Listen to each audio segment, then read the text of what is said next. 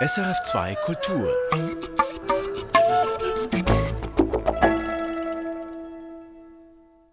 Lukas Ritschel, Sie sind im sächsischen Kamenz aufgewachsen, einer Kleinstadt nordöstlich von Dresden.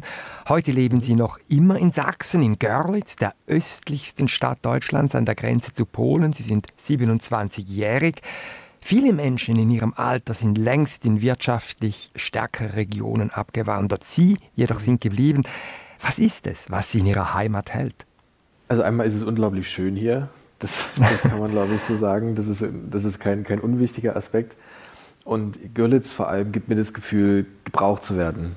Es steht so viel leer, es sind so viele Leute weggegangen und es gibt ganz viele Lücken hier zu schließen. Und also eigentlich kann man überall hingehen und wird überall gebraucht, weil die ganzen Ehrenämtler, die suchen händeringend nach Leuten, die mit anpacken können für die Stadt und für die Gesellschaft. Und das ist schon schön, es ist auch überfordernd für die, die hier sind, aber es ist einfach toll, gebraucht zu werden. Ich glaube, darauf können wir es runterbrechen. Ich habe Sie deshalb gefragt, warum Sie eigentlich geblieben sind, weil Sie nun bereits in zwei Romanen ein doch düsteres Bild zeichnen von Sachsen. In Ihrem Romandebüt von 2018 mit dem Titel Mit der Faust in die Welt schlagen erzählen Sie von Jugendlichen, die aufgrund der Perspektivlosigkeit in den Gebieten der DDR auf rechtsradikale Abwege geraten und jetzt im aktuellen Roman Raumfahrer schildern sie erneut die Tristesse des Ostens.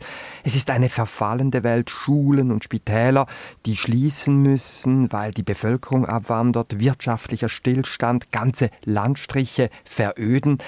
Ist dies tatsächlich Ihr Eindruck, wenn Sie in Sachsen unterwegs sind? Das ist ein Eindruck auf jeden Fall. Und es ist aber auch so, dass das, was ich beschreibe, eben auch nur ein Auszug aus einer Wirklichkeit oder einer Realität ist. Es ist natürlich nicht die Realität. Und letztlich ist alles das, was ich beschreibe, das, wogegen ich mich stelle. Ja? Also eben gegen rechts da zu sein und die auch zu unterstützen, die sich gegen rechts engagieren und die Lehrräume nutzen, die die anderen hinterlassen haben. Gleichzeitig bemängle ich aber auch diese absolute Ideenlosigkeit, mit der wir an all diesen Rückbau und diese Schrumpfungen. Wir müssen uns ja vorstellen, Sachsen generell ist sehr überaltert. Wir haben immer noch eine große Abwanderungsrate. Es sterben mehr Menschen, als geboren werden. Das heißt, wir werden weniger und wir werden älter. Und dafür gibt es überhaupt keine Zukunftsperspektiven. Nichts ist darauf ausgelegt, auf etwas Schrumpfendes. Und all unser Wirtschaftssystem, unser Denken ist immer auf Wachstum aus. Diese ganze Wohlstandserfahrung fußt ja darauf, und das fehlt hier. Und das ist eigentlich etwas, womit ich mich gezielter noch auseinandersetzen möchte, auch wo ich glaube, dass es politisch relevant ist, denn das wird irgendwann in ganz Deutschland so sein.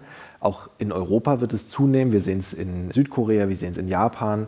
Dort muss man sich darauf einstellen, dass die Industrieländer des Westens weniger und älter werden. Und ich glaube, die Lausitz hier vor allem, da kann man das so ein bisschen unterm Brennglas sehen. Und das ist für mich besonders reizvoll, das hier zu beobachten. Also all diese Reibungskräfte, ja, also mit, mit den rechten Parteien, die Veränderung der Arbeitswelt, die Altlasten der DDR auch in den Köpfen, in der Erinnerung, dann dieses Wenigerwerden, dieses Schrumpfen, dieses Überaltern, all das kann ich hier beobachten und versuche das einzubauen in meinen Roman, dass das nicht so trist ist, dass das nicht so traurig ist.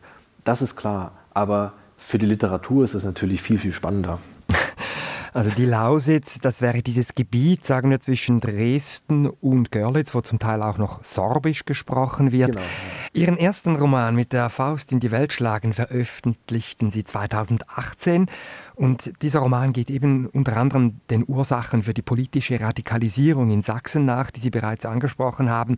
Und der mhm. Zufall wollte es damals, dass das Buch 2018 praktisch gleichzeitig zu den ausländerfeindlichen Ausschreitungen in Chemnitz erschien.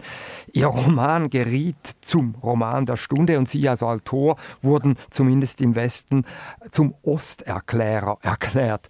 Wie wohl mhm. ist Ihnen eigentlich als Autor in dieser Rolle? Gut, das ist eine Zuschreibung, genauso wie über meinen Roman ja Dinge gesagt oder geschrieben werden. Da kann ich nichts für, da habe ich keinen Einfluss drauf. Für mich zeigt es eher, hier ist ein Bedürfnis vor allem des Westens nach Informationen und, und scheinbar braucht es das 30 Jahre danach immer noch. Also das ist für mich das eigentlich Interessante dahinter. Und diesem Bedürfnis, wenn Sie so wollen, kommen Sie natürlich auch in Ihrem neuen Roman Raumfahrer nach. Schauen wir jetzt vertieft in dieses Buch. indem sie eben die Befindlichkeit in Sachsen darstellen, im Speziellen in der Region der Lausitz. Eine der Figuren, der Hauptfiguren, ist ein gut 30-jähriger Mann mit Namen Jan. Er lebt in der sächsischen Kleinstadt Kamenz und arbeitet dort als Krankenpfleger im Regionalspital, das kurz vor der Schließung steht. Geboren ist dieser Jan kurz vor dem Mauerfall 1989. Die Plattenbausiedlung, in der er aufwuchs, ist abgerissen worden, rückgebaut worden. Nun lebt er zusammen mit seinem Vater in einem trostlosen Einfamilienhaus. Der Vater ist ein früh pensionierter Fischer. Er hatte zu DDR-Zeiten im nahegelegenen See Karpfen gefangen, aber das Geschäft liegt heute auch da nieder. Die Menschen kaufen keine Karpfen mehr, sondern lieber tiefgefrorenen Lachs aus Alaska. Die Mutter ist verstorben, sie hat sich zu Tode getrunken. Lukas Ritschel, dieser Jan ist nur wenig älter als Sie. Sie sind 1994 geboren. Wie sehr ist nun diese Figur typisch für die junge Nachwendegeneration, wie Sie sie erleben? Ob sie typisch ist, weiß ich gar nicht. Aber zumindest beobachte ich das ganz oft, gerade in, in meiner Generation, dieses Suchen nach dieser Vergangenheit, dieses auch auf die Eltern irgendwie zugehen, aber keine Erklärungen bekommen. Was war das eigentlich für ein Staat? Was war das irgendwie für ein System? Inwieweit hat es vielleicht auch die eigene Biografie geprägt? Und ich glaube, für ganz viele, diese Suche ist nicht abgeschlossen. Auch diese Umbruchserfahrung, die man unmittelbar miterlebt hat. Also bei dem Jan ist es auch so, ne? der Vater ist früh pensioniert und mir ging das so, alle meine Freunde hatten arbeitslose Eltern oder frühpensionierte Eltern oder Eltern in irgendeiner Arbeitsbeschaffungsmaßnahme. Und dieser Begriff Frühpensionierung, der fiel so oft, dass ich eine Zeit lang dachte, das wäre ein Ausbildungsberuf, dass das, dass es etwas ist, was man, was man lernen könnte, weil das so allgegenwärtig war.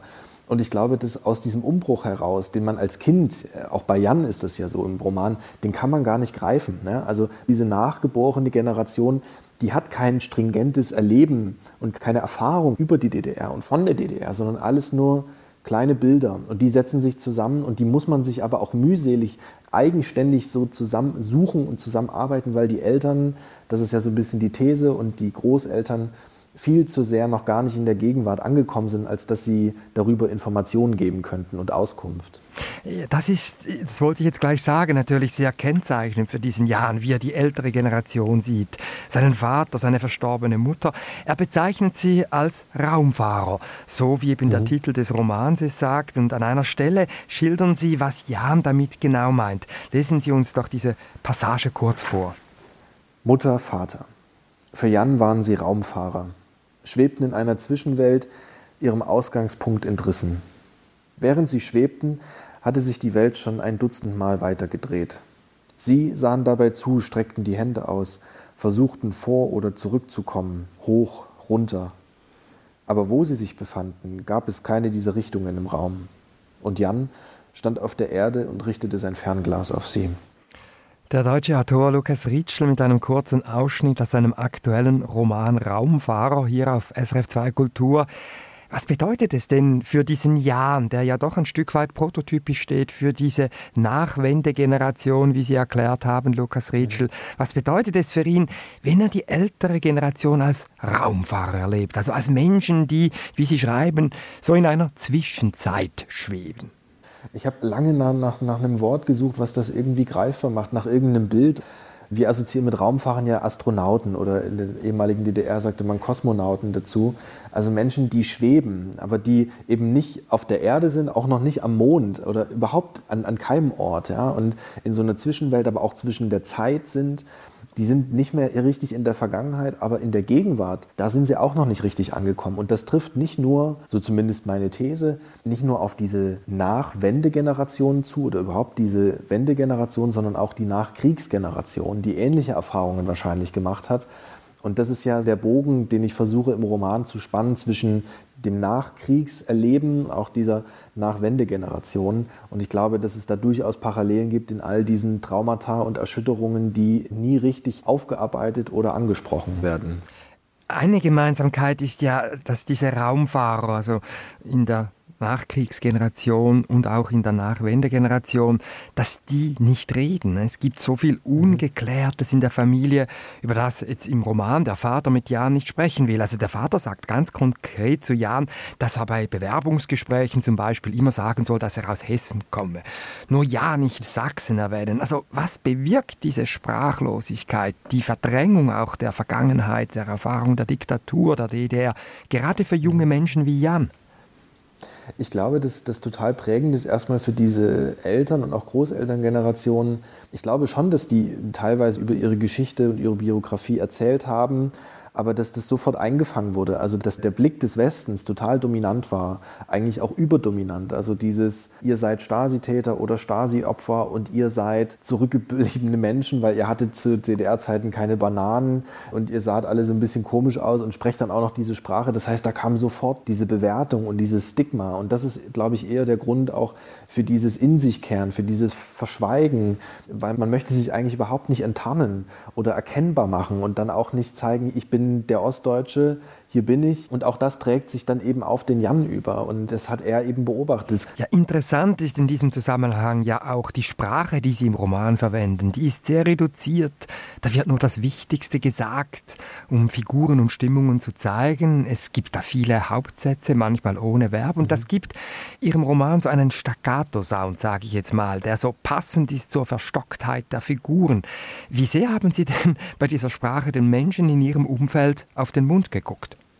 Ja, schon ein bisschen, glaube ich, aber gar nicht bewusst. Ehrlich gesagt kenne ich gar keine andere Sprache und gar keinen Umgangston. Ich habe einfach nur das wiedergegeben, was ich hier eben wahrgenommen habe und was ich selber kenne. Und wahrscheinlich spreche ich auch so. Und ich weiß, dass ich auch nicht sehr freigebig bin mit, mit meinen Emotionen und meinen Gefühlen, gerade wenn ich sie versuche zu artikulieren. Vielleicht ist es einfach so. Das kann man dann als Stilmittel nehmen, aber es fällt mir viel schwerer, das nicht so zu schreiben. Mhm. Aber halten wir mal fest, also diese Figuren in ihrem Roman, die sind verstockt, die sprechen nicht, die wollen der Vergangenheit nicht ins Auge blicken. Es gibt eine Mauer des Schweigens. Und diese Mauer kriegt plötzlich Risse. Und zwar in dem Moment, als der junge Mann von einem älteren Herrn, den er im Spital pflegt, eine Kartonkiste überreicht erhält. Die Kiste ist gefüllt mit alten Briefen und Dokumenten, alles völlig unsortiert. Jan versteht zunächst überhaupt nicht, was all der Kram mit ihm zu tun haben soll. Und dann im Laufe des Romans enthüllt sich ihm mehr und mehr, dass diese Dokumente der Schlüssel sind zu einem streng gehüteten Familiengeheimnis. Ich will jetzt da gar nicht zu viel viel verraten, vielleicht nur so viel. Also die Dokumente eröffnen die ganze Monstrosität des DDR-Stasi-Staats. Es geht um Fluchtversuche in den Westen, um Bespitzelung durch die Behörden, um verwandte Wohnungen, Observationen, Lebenslügen, Verrat, auch Kollaboration mit der Diktatur. Von diesem ganzen Schrecken im Unrechtsstaat DDR waren Jans Eltern unmittelbar betroffen.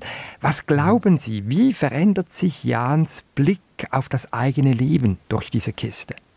Extrem. Also allein schon dadurch, dass er auf einmal merkt, ich habe eine Geschichte und ich habe eine Vergangenheit. Ich glaube, dass das ein absoluter Schlüsselmoment sein kann, in dem Moment, wo man, ich hatte es am Anfang angesprochen, nur kleine einzelne Bruchstücke seiner Biografie kennt oder die der Eltern und auf einmal gibt es ein großes Ganzes. Ich habe diese Struktur des Romans genauso angelegt, dass man erst hinten raus auch als Leser und Leserin das genauso wahrnimmt. Also aus diesen kleinen Versatzstücken und auf einmal gibt es diesen Aha-Moment. Und ich glaube, für Jan, das ist erschütternd, weil er verändert sich dann auf einmal, zumindest sieht er das selber so, auch von diesem Beobachter, der all diese Raumfahrer sieht, selber zu einem. Auf eine Art fühlt er sich auf einmal auch ortlos und haltlos. Ja, also ziemlich am Schluss realisiert er dieser Jan, dass eben nicht nur seine Eltern Raumfahrer sind, also irgendwo zwischen mhm. Vergangenheit und Gegenwart schweben, sondern eben er selbst auch, dass auch er sein Leben nicht leben kann, weil auch ihn die Erfahrungen der Eltern belasten. Also da steht konkret im Roman, er gehörte dazu, er war ein Raumfahrer wie Sie. Da frage ich mich, wie kommt es denn, dass sich Traumata der Eltern die sie während der Diktatur der DDR und dann auch in den chaotischen Jahren nach der Wende erlitten, auf die Kinder übertragen. Wie genau das funktioniert, kann ich Ihnen gar nicht sagen. Aber es gibt ja Studien, die das auch nachweisen können, dass das auch in dieser Kriegsgeneration gang und gäbe war, dass selbst veränderte Ernährungsgewohnheiten, die die Eltern im Krieg hatten, sich auf die nachgeborene Generation auswirken mit Verträglichkeiten und Allergien und so weiter. Also das ist ja total seltsam, dass wir einen Körper haben und der wird erschüttert, dieses Innenleben wird erschüttert von auch durchaus äußeren Einflüssen und auch von vielleicht der eigenen Schuld und den eigenen Missetaten. Und das trägt sich weiter. Ich kann Ihnen diesen Mechanismus nicht beschreiben, aber da ist etwas und das kann ich nicht greifen. Ich kann es versuchen, in der Literatur irgendwie zu erzählen und nachzubilden. Und es gibt eben diese zwei Komponenten, dieses innere Weitertragen, diese innere Erschütterung und dann das eine, auf diese Mauer zu stoßen, so wie Jan das ja tut bei seinen Eltern und dieses nicht dahinter kommen können, dieses nicht begreifen können, keinen Zugang zu haben in dieses Land und das einem dann maßgeblich den Boden unter den Füßen wegreißt und einen zu so einem Raumfahrer werden lässt. Scheinbar trägt sich das weiter, auch wenn wir uns anschauen, wer wählt AfD, wer ist skeptisch gegenüber diesem Staat, gegenüber diesem System und verklärt vielleicht auch die eigene Geschichte. Das sind nicht mehr nur die Alten, das sind jetzt auch die Nachgeborenen, die eigentlich keine Erfahrung mehr haben mit der DDR. Und selbst da trägt sich das irgendwie weiter, diese Umbruchserfahrung in den 1990er Jahren. Also die Übertragung der Traumata, sagen Sie, ist bis heute prägend geblieben. Kehren wir doch nochmals zu diesem Schuhkarton in Ihrem Roman zurück. Also diese Dokumente, die ich erwähnt habe, die stehen mit einem gewissen Günther Kern in Verbindung. Was er genau zu tun hat mit Jan, lassen wir ebenfalls offen. Dieser Günther Kern ist jedoch die zweite Hauptfigur. Und ihn gibt es tatsächlich. Er lebt in Kamenz. Er ist der Bruder des weltberühmten Malers mit dem Künstlernamen Georg Baselitz, der ursprünglich Hans-Georg Kern hieß. Er genau. ist 1938 geboren worden und kurz vor dem Mauerbau 1961 in den Westen geflohen und wurde dann später international berühmt durch Gemälde mit expressiven Figurendarstellungen. Und der Bruder von Georg Baselitz, also dieser Günther Kern, der wollte ja. auch fliehen, aber er schaffte es nicht. Und dieser Günther Kern, eben dieser ältere Herr, der noch immer in Kamenz lebt, hat ihnen, Lukas Rietschel, tatsächlich eine Kartonkiste mit Dokumenten überreicht. Das schreiben sie am genau. Schluss des Romans. Äh, was war denn in der richtigen Kartonkiste drin? Das war gar nicht so, so anders wie das, was ich im Roman beschreibe. Da sind viele Fotografien drin, die die Stasi gemacht hat. Da sind Briefe drin, da sind Akten drin, da sind enttarnte Spitzel drin. Also ich, ich war auch erstmal völlig überfordert ja, von, von diesem Inhalt, auch von diesem Leben, das da geführt wurde und auch von diesem Unglück, was über diese Familie reingebrochen ist. Also es geht um diesen Günther Kern und das war die Übungsanlage, ihm auf die Spur zu kommen. Was hat Sie denn gereizt, auf dieser Grundlage diesen Roman zu schreiben? Ah, ich war erstmal war ich abgeschreckt, muss ich sagen, ja, weil das so, so viel war und weil ich auch wirklich ein bisschen Sorge hatte, über etwas zu schreiben, was ich gar nicht kenne. Also eben in dem Fall die DDR und bin dann in diese Materialien rein und dachte, das ist ja wirklich eine Geschichte für sich. Und ich wollte aber eigentlich nicht schon wieder eine Brüdergeschichte schreiben, ehrlich gesagt, nach dem Debüt. Und jetzt die, die Geschichte der Kerns erzählen und der eine im Westen und der andere im Osten. Ich wollte auch nicht, dass es nur eine Stasi-Geschichte wird und eben auch nicht nur in der DDR spielt. Und das war deswegen eine große Herausforderung, weil ich all diese Stränge verwenden wollte, aber nicht aus jedem einzelnen Strang eine einzelne Geschichte bauen wollte. Also Ihr Roman, der verzahnt die beiden Geschichten. Also diejenige von Jan und diejenige der Brüder Günther und Georg sehr geschickt. Wie das jetzt genau verknüpft ist, das möchte ich auch nicht spoilern.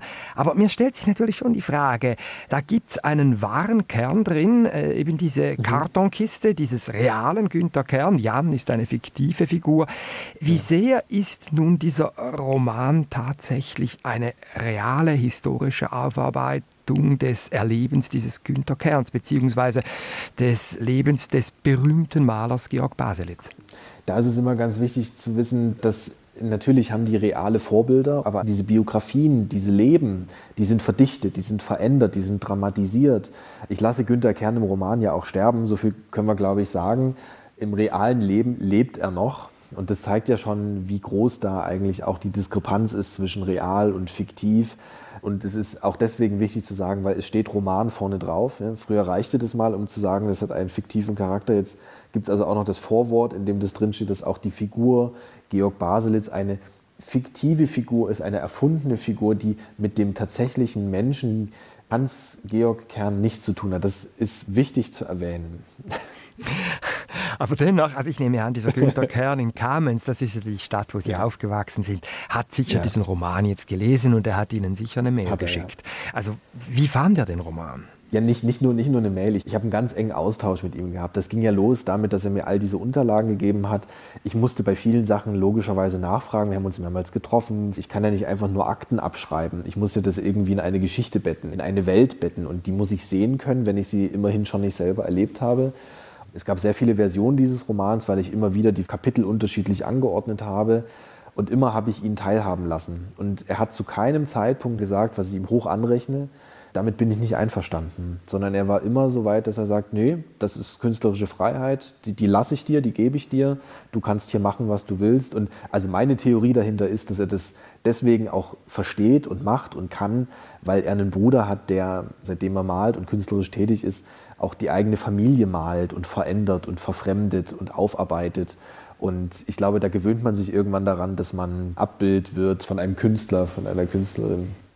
Also Ihr Roman ist verfremdete, fiktionalisierte Realität zum Teil. Da wird eine Geschichte fiktiv von Jan verknüpft mit der teils realen Geschichte der Gebrüder Kern bzw. Baselitz.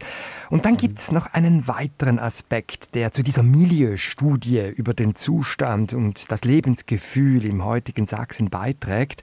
Und diesen Aspekt bringen Sie sehr prominent. Den möchte ich jetzt noch besprechen. Es sind nämlich die Kunstwerke, die der Maler Georg Baselitz, also desjenigen Kernbruders, der es in den Westen geschafft hat, die Kunstwerke, die der Maler Georg Baselitz im Westen schafft, mit denen er dann weltberühmt wurde, nämlich zum Beispiel die sogenannten Heldenbilder. Und an einer Stelle beschreiben Sie diese recht ausführlich. Bitte lesen Sie uns doch diese Beschreibung vor. Einer der ersten großen Erfolge von Georg Baselitz, so stand es in den Katalogen, waren die sogenannten Heldenbilder gewesen, entstanden in den 60er Jahren.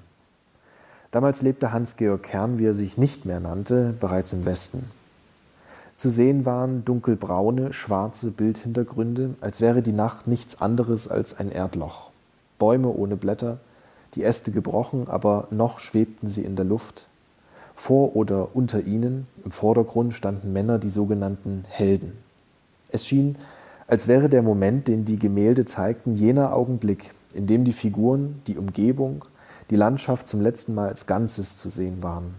Bruchkanten und Risse waren sichtbar und durchzogen die Männer und alles um sie herum. Baselitz hatte den letzten Moment einer noch irgendwie intakten Welt festgehalten, für alle sichtbar, dass es sie danach nicht mehr geben würde. Reste ihrer Uniformen hingen von den Körpern der Männer und hatten sich mit dem Blut aus handgroßen Wunden verklebt, ihre Penisse baumelten aus der Hose. Das waren keine Helden mehr, waren es vielleicht nie gewesen. Die Zeit ihrer Siege und Triumphe vorüber, sie kehrten als Verlierer in die Dörfer zurück, ihre Körper wie Deutschland ein offener Bruch. Jetzt saßen sie im Gasthof, zerbombt und zermint, nach Jahren zurück aus den russischen Lagern, konnten ihre Gläser kaum noch halten, stumm in der Ecke, im Schatten, außerhalb jeder Lichtquelle, die Pisse, die ihre Waden herunterlief. Lukas Rietschel, wenn ich das so höre, kommen mir die expressiven Bilder dieser geschundenen Helden wie ein Kommentar vor auf die Verlogenheit der Diktatur. Zuerst der Nazis, dann der Kommunisten, also beide Systeme propagierten Helden, aber in Wahrheit produzierten sie körperliche und seelische Wracks. Es war eigentlich alles Propaganda und Fake. Und damit sind diese Baselitz-Bilder in ihrem Roman für mich auch ein Kommentar auf die historische Erblast, mit der ihre Romanfiguren, eben wie Jan, bis heute zu kämpfen haben, also hochaktuell im heutigen Sachsen. Total. Also für mich sind diese Gemälde von Baselitz deswegen ganz wichtig, also vor allem dieses Heldengemälde. Es taucht ja an der ersten Stelle auf, indem es diese, diese Nachkriegssituation schildert und dieses Zurückkommen in die kaputten Dörfer, diese kaputten Männer. Und dann taucht das später nochmal auf in Bezugnahme zu den NVA-Soldaten, die ja auch eigentlich Helden waren, Helden des Arbeiter- und Bauernstaates zur Verteidigung des Sozialismus und des Friedens und zum Kampf eigentlich gegen den Faschismus und den Westimperialismus und was da alles dazugehört. Also wirklich Helden eigentlich auch dieses Systems. Und auch die sind am Ende geschunden. Und auch die braucht am Ende niemand mehr. Niemand brauchte mehr die DDR, niemand brauchte diese Offiziere, diese Soldaten. Und übrig geblieben sind dann schwer alkoholisierte Männer in den Suizid getrieben. Und das ist eben das, was Jan sieht am Ende. Und das ist diese inhaltliche Komponente, die ich zeigen möchte. Kaputte Männer, kaputte Landschaft, kaputte Gesellschaft, ein kaputtes Deutschland in ganz vielen Ebenen und dann aber auch der versucht, darüber eine Klammer auch zu setzen. Ja? Also ich musste ja schauen, dass dieses Fragmentarische, dieses nicht chronologisch erzählte, parallel erzählte, dass das irgendwie zusammengehalten wird. Und da sind die Gemälde von Georg Baselitz extrem hilfreich gewesen, weil der Mann malt fragmentiert, der Mann malt oder malte kaputte Körper, da scheint so ein bisschen die Leinwand durch, der malt die auf den Kopf. Und das war für mich natürlich ideal, weil genau das wollte und möchte ich beschreiben in diesem Roman und da passt alles zusammen. Es sind im Prinzip Raumfahrer, die Baselitz malt, also Raumfahrer in ihrem Sinn. Und das Fragmentarische, die Art und Weise, wie Sie schreiben in Ihrem Roman, darüber möchte ich mit Ihnen jetzt zum Schluss noch kurz sprechen. Es ist ja so, dass die Geschichten von Jan und von den Gebrüdern Kern und auch die Bildbeschreibungen scheinbar ohne Zusammenhang nebeneinander her erzählt werden. Mhm. Auch halten sie sich dann keinerlei Chronologie. Sie springen von der Gegenwart zurück in die Epoche der DDR und auch zu den unterschiedlichen Zeiten vor und nach dem Mauerbau. Und dann wieder gibt es Exkurse ins Hitlerdeutschland. Also das Ganze wirkt für mich sehr leichtfüßig und auch nachvollziehbar. Und doch erinnert mich dieser Erzählstil auch ein wenig an den Schuhkarton, den Jan erhält. Also der ja auch so chaotisch ist, von dem aus die ganze Geschichte erzählt wird. Täusche ich mich oder haben Sie das, ja, das Chaos genau, ja. im Karton zum Erzählprinzip erhoben? Also einerseits das Chaos im Karton mit den natürlich nicht geordneten Seiten und Unterlagen und Akten und immer wird alles so häppchen- und scheibenweise präsentiert eigentlich. Ja, da ist ja auch keine Chronologie drin. Und zum anderen eben über diese Baselitz-Gemälde, dieses rissige, dieses nicht immer alles ausgefüllte. Das ist beides. Ich brauchte diese Gemälde als Klammer und ich brauchte diesen Schuhkarton, um diese häppchenweise Informationen reinzugeben und am Ende, nachdem man all diese Häppchen hatte, ein Gesamtbild zu bekommen. Und darauf hinzuarbeiten, an diesen einen Punkt, wo das zusammenläuft, das ist eigentlich die große Aufgabe, die ich mir gestellt habe, weil bis dahin muss ich den Leser und die Leserin bringen, damit sie am Ende verstehen, wie das miteinander alles zusammenhängt. Und sie setzen da viele Cliffhanger, damit man dann dranbleibt und am Schluss das Gesamtbild tatsächlich auch noch mitbekommt. Lukas Ritschel, ich habe Sie am Anfang darauf angesprochen, dass Sie im Westen oft als Osterklärer bezeichnet werden. Sie haben ja da gesagt, dass Sie da eine eher ambivalente Beziehung zu dieser mhm. Bezeichnung haben. Vermutlich wird man nicht nur durch das Lesen von Romanen klüger, sondern auch durch das Schreiben von Romanen, so wie Sie es tun. Sie haben nun bereits zweimal versucht, die Lebenswelt in der ehemaligen DDR mit literarischen Mitteln zu erfassen. Was ist für Sie denn persönlich die wichtigste Erkenntnis, die Sie aus dem Schreiben der beiden Romane ziehen? Dass ich immer noch nicht fertig bin. Ich weiß immer noch viel zu wenig über dieses Land, diese ehemalige DDR, auch glaube ich über ganz Deutschland, über diese deutsche Geschichte und wie wir erinnern, wie wir gedenken. Ich habe noch so viele Fragen und das ist das Gute daran, denn solange ich das habe, weiß ich, ich kann weiterschreiben und ich werde wahrscheinlich noch ein drittes Buch über genau diese Gegend schreiben. Das ist für mich eigentlich die beste Erkenntnis daran. Ich bin neugierig, ich will dranbleiben. Mein Bild ist nicht gefestigt und solange das nicht der Fall ist, werde ich weiter arbeiten und nachhaken und fragen und schreiben. Und das ist das Schönste daran. Erfahren Sie mehr über unsere Sendungen auf unserer Homepage srf.ch-kultur.